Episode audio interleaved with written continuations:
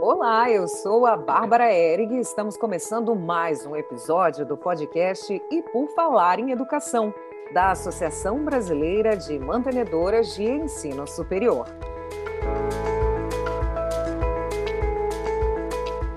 Certamente, quem acompanha as notícias do setor educacional se deparou nos últimos dias com os dados da primeira edição do indicador ABMS Simplicity de empregabilidade, IASE. A pesquisa inédita mostrou que, apesar do período pandêmico, o investimento na formação superior continua sendo muito importante para a empregabilidade. 69% dos egressos do ensino superior estão empregados após até um ano da sua colação de grau. O material aponta ainda que a taxa de ocupação é a mesma para os recém-formados, independente da modalidade do curso, seja presencial ou à distância. Vamos falar sobre esse tema hoje? Temos aqui conosco Celso Nisquier, diretor-presidente da ABMS. Tudo bem, Celso? Oi, Bárbara, tudo ótimo. Um prazer estar aqui com você e com o Gabriel também, a Fernanda. Vai ser um debate muito importante sobre esse assunto que eu acho que interessa a todos, que é a empregabilidade dos jovens egressos do ensino superior. Prazer estar aqui. Que maravilha! A gente também vai ter neste podcast o Gabriel Custódio, gerente regional Brasil da Simplicity Corporation. Tudo bem, Gabriel? Tudo bom, Bárbara? Boa tarde. Boa tarde, professor Celso. Boa tarde, Fernanda. Um prazer estar aqui conversando sobre esse tema, né? O sucesso dos alunos da educação superior, que é a razão de existir da Simplicity, né? Que maravilha! E a gente também vai dar um oi para Fernanda Vil, gerente de desenvolvimento de carreiras na Edux. Tudo bem, Fernanda? Olá, olá, um prazer estar aqui com vocês. Espero poder contribuir bastante para a conversa. Com o nosso time montado, vamos começar então a questionar os nossos convidados de hoje. Vou começar por ti, Celso. Qual a importância de acompanhar a jornada e os resultados dos alunos após essa conclusão de uma graduação? Olha, é cada dia mais importante fazer esse acompanhamento, até porque a gente sabe que o mercado de trabalho hoje muda é, numa velocidade incrível, né? Tudo isso muito acelerado pela pandemia. Portanto, nós que é, desenhamos programas é, de formação, precisamos saber o resultado, o real impacto do nosso egresso no mundo do trabalho, para que a gente possa, inclusive, fazer uma sintonia fina daquelas competências, daquelas habilidades, daqueles conhecimentos que são transmitidos durante um curso superior. Eu acho que todo educador, além de saber se o aluno está satisfeito e se ele está aprendendo, precisa também ser, se certificar de que os egressos estão causando um impacto no mundo do trabalho, sem o que a nossa missão não se completa. Muito bom, Celso. E agora eu quero ouvir da Fernanda se a Edux também faz esse acompanhamento e como vocês utilizam esses dados. Sim, sim, a gente, é, eu, eu gosto muito daquela frase, que não se mede, não se gere, né?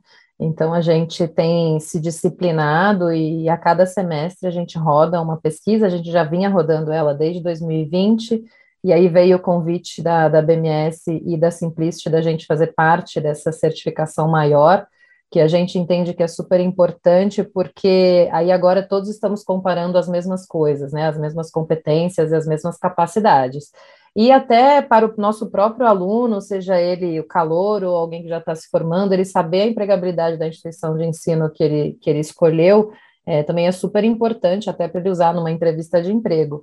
Então, a gente aqui como área de carreiras, né, eu estou o dia inteiro olhando, olhando as tendências e vendo como a gente pode apoiar o aluno, esse indicador dá muita força, não só para o aluno, mas também para a área. Exatamente, Fernanda. O que não se mede, não se gere. A gente já até anotou essa frase. Agora eu queria saber do Gabriel e do Celso. Considerando os dados da pesquisa, existe diferença entre os formados em cursos presenciais e IAD? Eu queria que vocês falassem um pouquinho com a gente. Eu vou começar com o Gabriel. Por favor, Gabriel. Certo. A pesquisa apontou que praticamente não existe diferença, né? Então, ambos estão ali na faixa dos 69% de empregabilidade após um ano a, da formatura. Existe uma diferença de estão trabalhando na área em que estudaram, que o número da educação à distância é um pouco menor. A gente tem uma hipótese, né, que é porque é um aluno que já foge um pouco mais do grupo tradicional é, de aluno que está vindo direto do ensino médio. Então, geralmente são pessoas um pouco um pouco mais de idade e que já trabalham de alguma forma, em alguns casos já sustentam uma família, então precisam de um pouco mais de tempo para essa transição, né? Mas é uma boa inferência também para esse apoio. Eu, eu queria, me, me, permite, Bárbara, queria, acrescentando queria aqui, isso. É, atropelando aqui, mas já complementando o, o Gabriel, queria dizer que é, foi um dado realmente significativo da pesquisa mostrar que o mercado de trabalho já não faz essa discriminação na modalidade EAD. Isso é muito importante no momento em que é, a modalidade EAD ainda é combatida por certos grupos mais corporativistas que é, exigem né, do formado uma formação exclusivamente presencial, o que não, não está em linha com o mundo moderno, com as tecnologias, com tudo que se descobriu e se praticou durante a pandemia. Então, nós ficamos muito felizes com esse indicador. Queria lembrar que hoje os formandos, em grande parte os formandos de AD, são de cursos de licenciatura. Nós sabemos que a carreira de licenciatura ela depende de concurso público. Isso pode demorar um pouco mais do que um ano. Portanto, esse número menor da empregabilidade eh, do, do EAD no, no que diz respeito à empregabilidade dentro da área escolhida, isso também pode ser explicado por essa característica da base que é essencialmente, principalmente, de formados de licenciatura. Mas, no geral, o que é importante é que, tendo um diploma, seja presencial ou EAD, ele tem condições iguais de empregabilidade, o que é uma grande notícia para o Brasil, para a educação em geral. E se eu puder complementar mais uma vez também, Celso, acho que outro dado muito importante que mostra é a renda média desses, desses formados, né? Que ela é mais de mil reais acima da média nacional. Então, independente do curso, é uma diferença de renda muito significativa que mostra realmente que o mercado é, valoriza a educação superior como um todo, independente da, da modalidade. É, ainda ter um diploma na parede faz uma grande diferença, tanto na formação quanto também aí nessa faixa salarial. Muito bom, Gabriel. Eu vou trazer agora alguns dados para vocês, porque a pesquisa da ADMS e da Simplicity apontou ainda as áreas com maior empregabilidade. Os profissionais na área de tecnologia da informação estão no topo da lista. São 82% que declararam estar trabalhando e 77% deles na sua área de graduação. Já nas engenharias, 77% deles estão contribuindo com o mercado de trabalho e 93% trabalhando na sua área. Entre os profissionais de saúde também há um salto bem significativo. De 72% dizem que estão empregados e 85% atuando na sua área de formação. Fernanda, e eu queria perguntar para vocês se vocês verificaram a mesma tendência nas instituições de ensino da Edux e se esses cursos deram um salto na procura. O que, que vocês observaram por aí? Conta para mim, Fernanda. Sim, sim, né? os dados sempre trazem a verdade, né? É exatamente o que a gente está vendo espelhado aqui. Cresceu muito a procura de cursos de TI e saúde, eu destacaria. Isso começou em 2020, já na pandemia, mas agora é, esse número acho que corresponde a quase 25%, 30% da captação do grupo. É, e o que a gente percebe é que esses profissionais começam a ir para o mercado de trabalho, né? Que se a gente pega os cursos de dois anos, é, é exatamente o que o que está mostrando a pesquisa. E a gente fica feliz porque a gente está contribuindo com o apagão de profissionais, tanto de TI quanto de saúde, que a gente sabe, né? Qualquer jornal ou rádio que você ouça, tem essa questão do, do, apagão dos profissionais de TI de saúde. Então, ver isso é, espelhado na pesquisa e ver que as pessoas estão trabalhando na área de atuação, eu acho que é bem rico. Eu queria só colocar um, um contraponto no que o Celso e o Gabriel falaram, que eu acho que o, o indicador de estar trabalhando na área de formação, ele tem uma, ele é relativo porque é, o que a gente vê né, na tendência do mundo do trabalho, a importância das soft skills, das skills humanas, né, que têm sido comentadas, é que às vezes uma competência que você tem em alguma área, pode ser até TI, saúde, engenharia, você pode estar em uma área completamente diferente. Por exemplo, na nossa área a gente tem engenheiros e eles fazem uma grande diferença no desenvolvimento de carreira pelo, pela competência comportamental deles, pela resolução de problemas, pelo raciocínio lógico. Então, só queria trazer que, eu acho que esse indicador ele tem que ser relativizado, porque a pessoa pode estar feliz, né? Pode estar ganhando, ganhando o dinheiro que ela gostaria é, não exatamente atuando no, no que está descrito, né, como a profissão e, e, e o emprego. Queria, Fernanda, concordar com você e, e, lembrar realmente essa mobilidade, né? É, de carreira. Antigamente, e eu digo bastante antigamente, né, o jovem fazia uma escolha de uma carreira, vou ser engenheiro, prestava um concurso para a Petrobras e se aposentava como engenheiro. Hoje ele vai ser engenheiro para criar uma startup, é, para abrir é, um empreendimento, para trabalhar numa empresa, até no serviço público. Então, eu, eu acho que hoje é, o, o, diploma já não sinaliza mais a, o futuro é, exclusivo da carreira. Sinaliza, como você colocou muito bem, é, a capacidade de completar um ciclo. Né? O diploma hoje é um sinalizador é, de, de, de uma, um traço de personalidade que seria a conscienciosidade, quer dizer, a pessoa capaz de começar um projeto e levar até o fim. E isso é uma capacidade, digamos assim, é, sócio, uma habilidade socioemocional que muitas vezes o empregador quer saber. Né? Quer saber o seguinte: você foi capaz de concluir um curso superior do começo ao fim, ainda mais EAD, que precisa de mais organização, mais planejamento, então você deve ser um cara bom, é, independente da sua carreira. E, e eu concordo inteiramente, até o, no final quero fazer uma sugestão de livro exatamente na linha dessas habilidades socioemocionais. E fazendo um contraponto do, do, das épocas anteriores com a nossa atualidade, a gente sempre traz à tona o lifelong learning, né? Continuar sempre aprendendo. É, nas outras épocas, a pessoa se formava em engenharia, fazia uma pós em engenharia e um mestrado em engenharia. Hoje em dia, ela faz uma pós em psicologia, faz um mestrado em comunicação e atinge muito mais áreas dentro da sua, das, das suas habilidades, né? Mas, Celso, eu sei que você também é reitor, está no dia a dia da Unicarioca e pode comentar um pouquinho mais sobre essas tendências né, do mercado de trabalho, sob a visão aí de um gestor de uma instituição. Vamos te ouvir agora. Então, é, eu, eu, percebi é, os resultados muito alinhados com o que a gente é, enxerga em termos de, de tendências da empregabilidade. Na né? área de computação, por exemplo, em destaque, que em particular, particular minha área, 82%, nós percebemos isso, né, pelos números mostrando é, que existem muitas vagas para profissionais de tecnologia da informação que não são preenchidas, e isso se deve, isso naturalmente traz uma remuneração maior. Vejam que o, o, a remuneração média mensal após um ano é, do, do, formado, do egresso na área de, de computação é de, é de mais de 5 mil reais. É, comparando com a de um egresso de um curso de licenciatura, que seria de dois mil e poucos reais. Então, vejam essa diferença, né? o mercado precisando claramente de profissionais de computação e a pouca valorização da carreira docente, de outro lado, né, de um profissional egresso de um curso de licenciatura, que é a maioria dos egressos de cursos de EAD.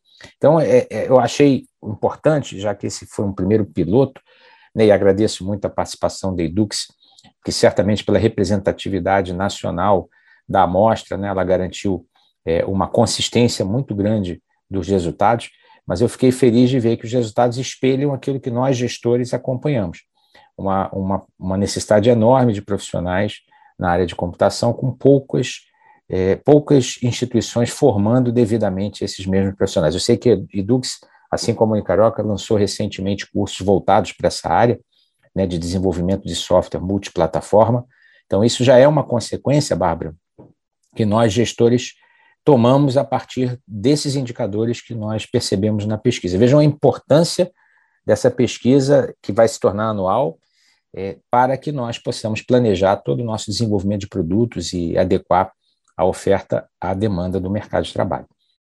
Maravilha, Celso. E agora eu quero saber do Gabriel, é, como que uma instituição pode utilizar na prática essa pesquisa na hora de tomar uma decisão.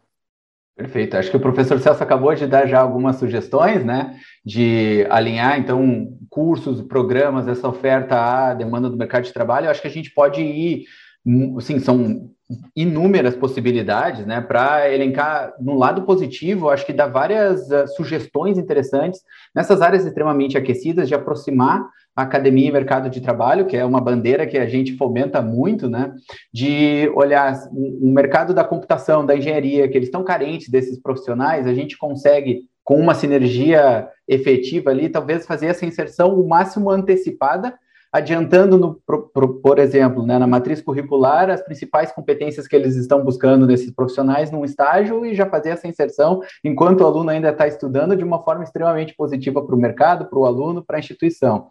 Uma medida que essa uh, vejo já sendo bastante adotada, né, mal precisaria comentar, que é a divulgação desses resultados, especialmente nessas áreas tão aquecidas, para fomentar maior inserção né, e, e, mais profissionais vindo estudar essa área, indo para os mercados mais aquecidos. E aí eu acho que é muito importante também, porque alguns, e a engenharia apontava isso há pouco tempo atrás, né, ela era uma área e ainda é um pouco que no interesse do aluno ainda está um pouco desfavorecida. E isso mostra uma outra lado do ciclo agora que o mercado de trabalho está precisando desses profissionais.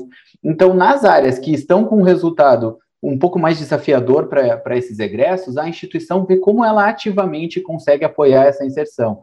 E a gente recomenda muito, mais uma vez, aproximando, buscando expandir a rede de empregadores parceiros nessas áreas, vendo onde é que estão essas possibilidades e conseguindo trabalhar alguns programas para facilitar essa inserção do aluno. Né? No longo prazo, a gente sabe que o, o diploma do, da educação superior tem um retorno muito válido, mas como é que a gente consegue acelerar para o aluno não chegar ali 12 meses depois e estar é, ainda buscando um, um, espaço, ainda procurando? Acho que tem bastante coisa que a instituição pode fazer para apoiar. O, Gabriel, e fazendo uso né, do, dos dados, eu gosto de brincar com o time aqui, eu falo, eu gosto de ver o top 3 melhor e o top 3 pior, né?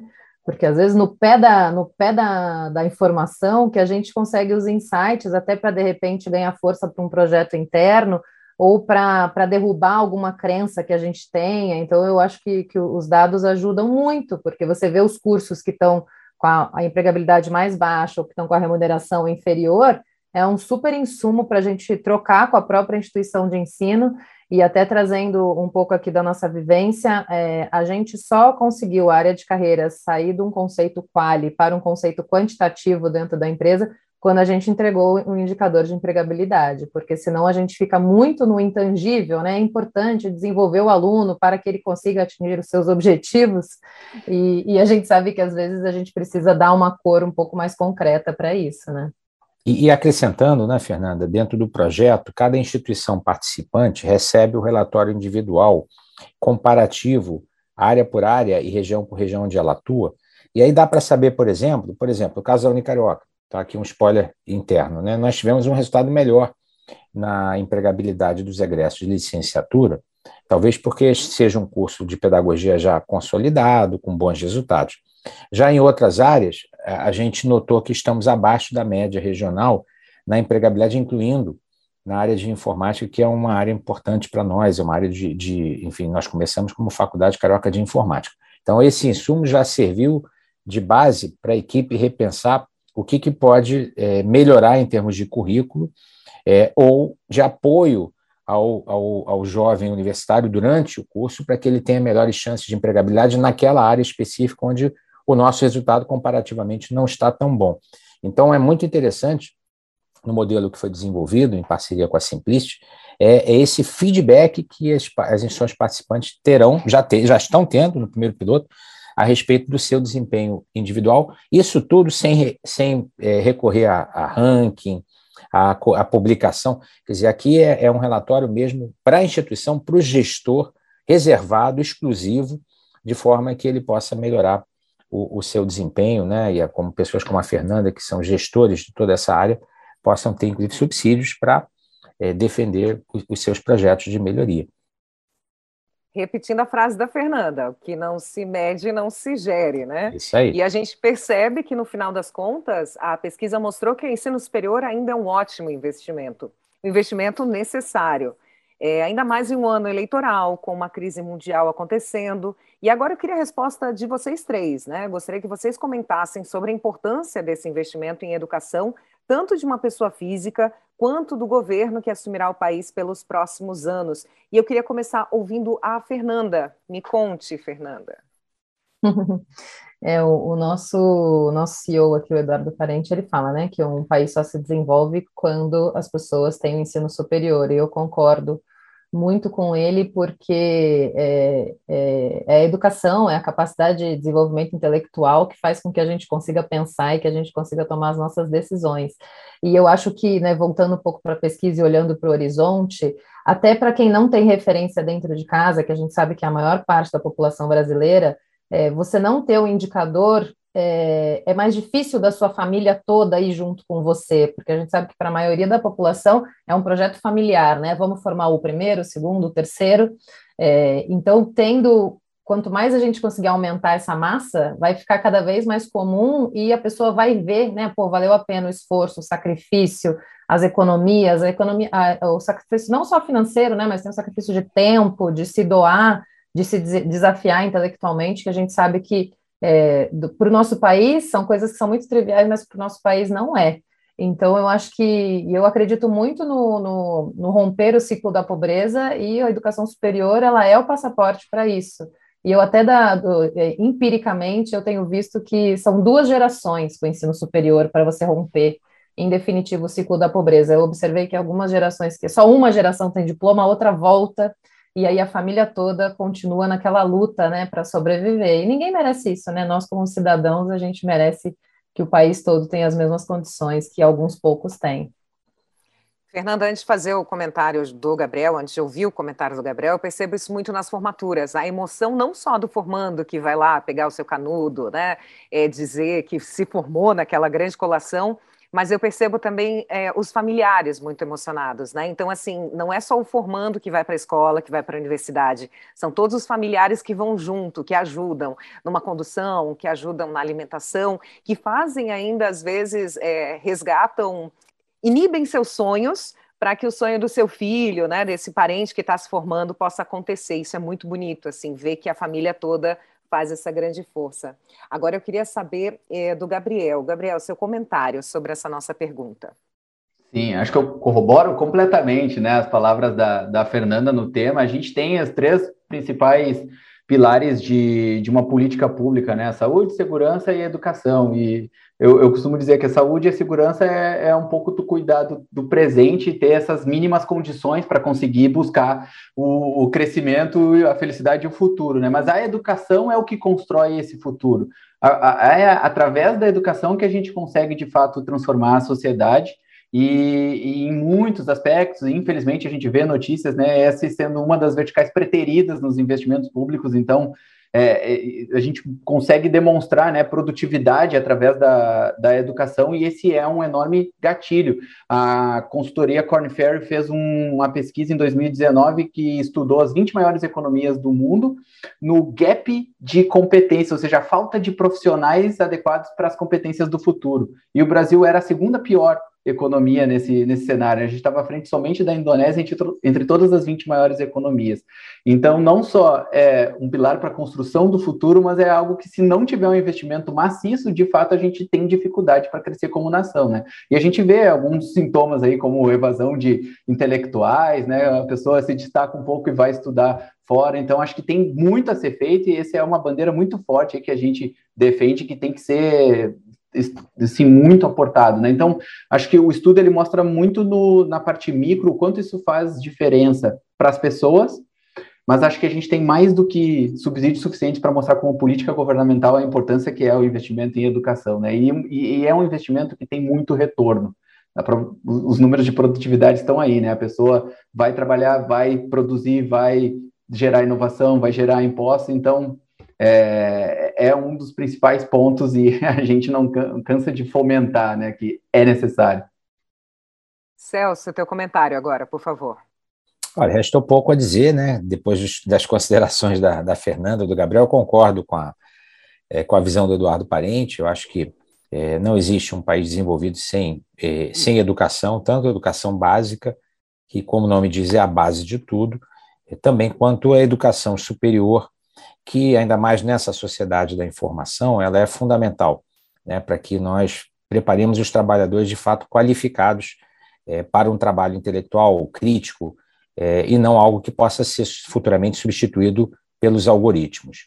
Queria dizer que, é, é e eu costumo dizer isso, a educação não tem preço, né? a educação tem valor. E, e nós lá na BMS estamos exatamente trabalhando muito para mostrar que independente do preço, né, independente se é financiado pelo governo, se é financiado pela iniciativa privada, nós temos que sair dessa discussão sobre preço, preço, preço e falar do valor que a educação superior agrega à vida do estudante, à família, mas também à sociedade. Acho que pesquisas como essa que a BMS fez com a Simplicity, com a participação da Edux, e de nove outras instituições de, de educação superior, elas mostram esse valor, elas mostram o impacto que tem do ponto de vista de renda, mas principalmente do ponto de vista de crescimento, né? já que, como você lembrou bem, Bárbara, você que faz a, é, é mestre de cerimônias de formatores e sabe, quer dizer, muitos daqueles jovens ali emocionados e da família emocionada são jovens de primeira geração, que têm a chance de ascensão é, social, cultural e também profissional através da educação superior. Temos que mostrar mais esse valor. Eu acho que essa pesquisa vai é, é, nessa direção, mostrando aquilo que nós agregamos. Por isso que eu concluo dizendo que educação superior é um ótimo investimento. E essa pesquisa que teve, inclusive, repercussão em grandes jornais, né, foi editorial do Estado de Minas, editorial do Correio Brasiliense, é, é, teve uma ampla repercussão, ela serviu para mostrar à sociedade que, a despeito é, do desânimo trazido pela pandemia, a despeito é, de alguns jovens que dizem que, ah, eu vou abrir minha empresa, não preciso do curso superior.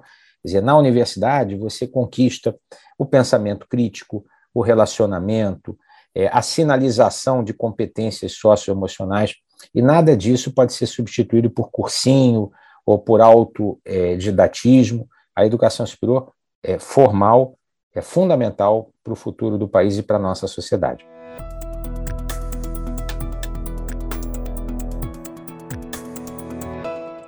Eu sinceramente não queria que esse podcast acabasse, porque a gente tem muita coisa para debater.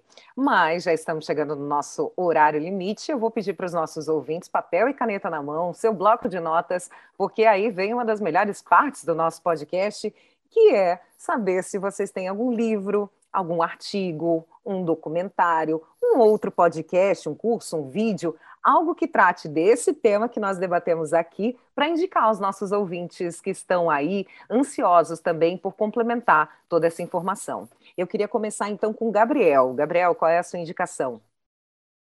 Excelente. Bom, eu já comentei um estudo da Corn Ferry, que é de 2019, e eu acho que eu vou dar como recomendação uma atualização que eles fizeram, que é Future of Work Trends, uh, uma nova era da humanidade onde eles uh, diversam muito bem assim sobre quais são essas tendências do mercado de trabalho, das economias, competências e os impactos que todas essas transformações recentes que, que tivemos e, e o que está sendo observado agora traz tanto para as organizações planejarem como para as pessoas em, em reinvenção, em, em o que estudar. É um estudo muito completo, acho muito recomendado, especialmente no meio da educação. Maravilha. Eu sei que o Celso já deu um spoiler no meio do nosso podcast, dizendo que tem uma ótima indicação. Então, chegou o momento da gente desvendar essa indicação. Por favor, Celso. Não, eu, eu gosto muito do, do currículo da The School of Life, né? É uma iniciativa é, inglesa que, inclusive, já chegou ao Brasil. E esse, esse, é, essa obra em particular, né, que se chama Uma Educação Emocional, ela é em inglês, eu penso que já talvez já haja tradução, eu não tive tempo de verificar, mas ela é organizada pelo filósofo Alain de Botton, e ela é muito interessante como uma base curricular para isso que foi muito falado aqui hoje, né, pela Fernanda, pelo Gabriel, que é a necessidade de, um, de, de soft skills como parte da formação eh, dos jovens, independente da educação básica, educação superior. Eu penso que hoje eh, você é contratado pelas competências técnicas, mas muitas vezes é demitido pela ausência é, de competências é, e habilidades socioemocionais. Então, isso é algo que, que aumenta a empregabilidade, mas mais do que a empregabilidade, aumenta a duração no emprego daqueles jovens que egressam no curso superior. Então, eu recomendo School of Life and Emotional Education, do Alain de Botton, e possivelmente depois a equipe vai descobrir se já existe uma tradução em português. Obrigado. Alain de Botton, maravilhoso, tem algumas edições, gosto de ler também, ó, esse aí vai entrar na lista. E agora, para finalizar, Fernanda, nós queremos a sua indicação para a gente já, ir para o final do nosso já podcast. Já anotei aqui, já anotei a dos dois. É, então, o que eu trouxe é o livro do Siddhartha Ribeiro, que chama Oráculo da Noite, que ele tem esse nome e ele conta um pouco sobre o que acontece com o nosso cérebro durante a noite, desde os pré-históricos, desde a, mais do que isso, dos, dos, seres vivos mais primitivos até hoje. E por que, que eu estou lendo isso? Porque eu acho que a gente está vivendo uma era tão de sobrecarga, de multitarefas, que eu fiquei muito curiosa para saber como é que a nossa cabeça estava funcionando. E, e aí o que eu já descobri, estou quase no final, é o quão importante é o sono. E aí, pensando aqui em tudo que a gente está falando, né, da jornada do estudante, do sacrifício, do pensar, do sedimentar, é, eu estou virando uma grande defensora do sono, porque a gente achou que o sono não combina com o mundo atual, mas é o sono que vai fazer com que a gente consiga sobreviver no mundo atual. Assim, recomendo muito. O livro é maravilhoso e ele traz muitos dados científicos e estou adorando, estou adorando, está sendo um deleite a leitura. E se você quer saber um pouquinho mais, lembre que todos os links e indicações citadas aqui pelos nossos convidados também estarão disponíveis na descrição do nosso podcast. Eu queria muito agradecer a presença do Celso Nisquier. Obrigado mais uma vez por estar conosco. Prazer foi todo meu. Muito obrigado. Obrigado aí aos craques, Gabriel e Fernanda também, por dividir comigo esse bate-papo. Fernanda, muito obrigada por todas as informações que você trouxe. Foi super importante ter você aqui no nosso podcast. Obrigada, obrigada. Fico feliz em contribuir. E, Gabriel, agradecendo também tua contribuição, eu queria que tu fizesse um convite para que esse podcast se espalhasse cada vez mais, que um ouvinte passasse para outro ouvinte e que esse podcast fosse cada vez mais longe. Com certeza. Muito obrigado, Bárbara, pelo, pelo convite aqui. Obrigado, Celso, Fernanda, não só pela participação, mas pela parceria e pela bandeira nesse mercado, né? A gente fica tão feliz de lidar no dia a dia com as pessoas que estão ali preocupadas com o sucesso dos alunos. Acho que esse é um dos pontos mais significativos que a gente pode ter, né? Às vezes a gente entra num caso específico e vê uma pessoa que estava precisando, batalhou pelo seu estágio, pelo seu emprego, dá uma olhar isso na escala como na pesquisa, dá uma satisfação pessoal muito forte, né? Então, é, eu acho que esse tipo de discussão e esse tipo de atuação é fundamental. Obrigado, Bárbara, Celso, Fernanda. Maravilha, obrigada a todos por acompanhar o nosso podcast. Se ficou alguma dúvida, se você tem algum comentário ou até uma sugestão de pauta, fale com a gente pelo e-mail e por falar em educacão, abns.org.br. Até o próximo episódio.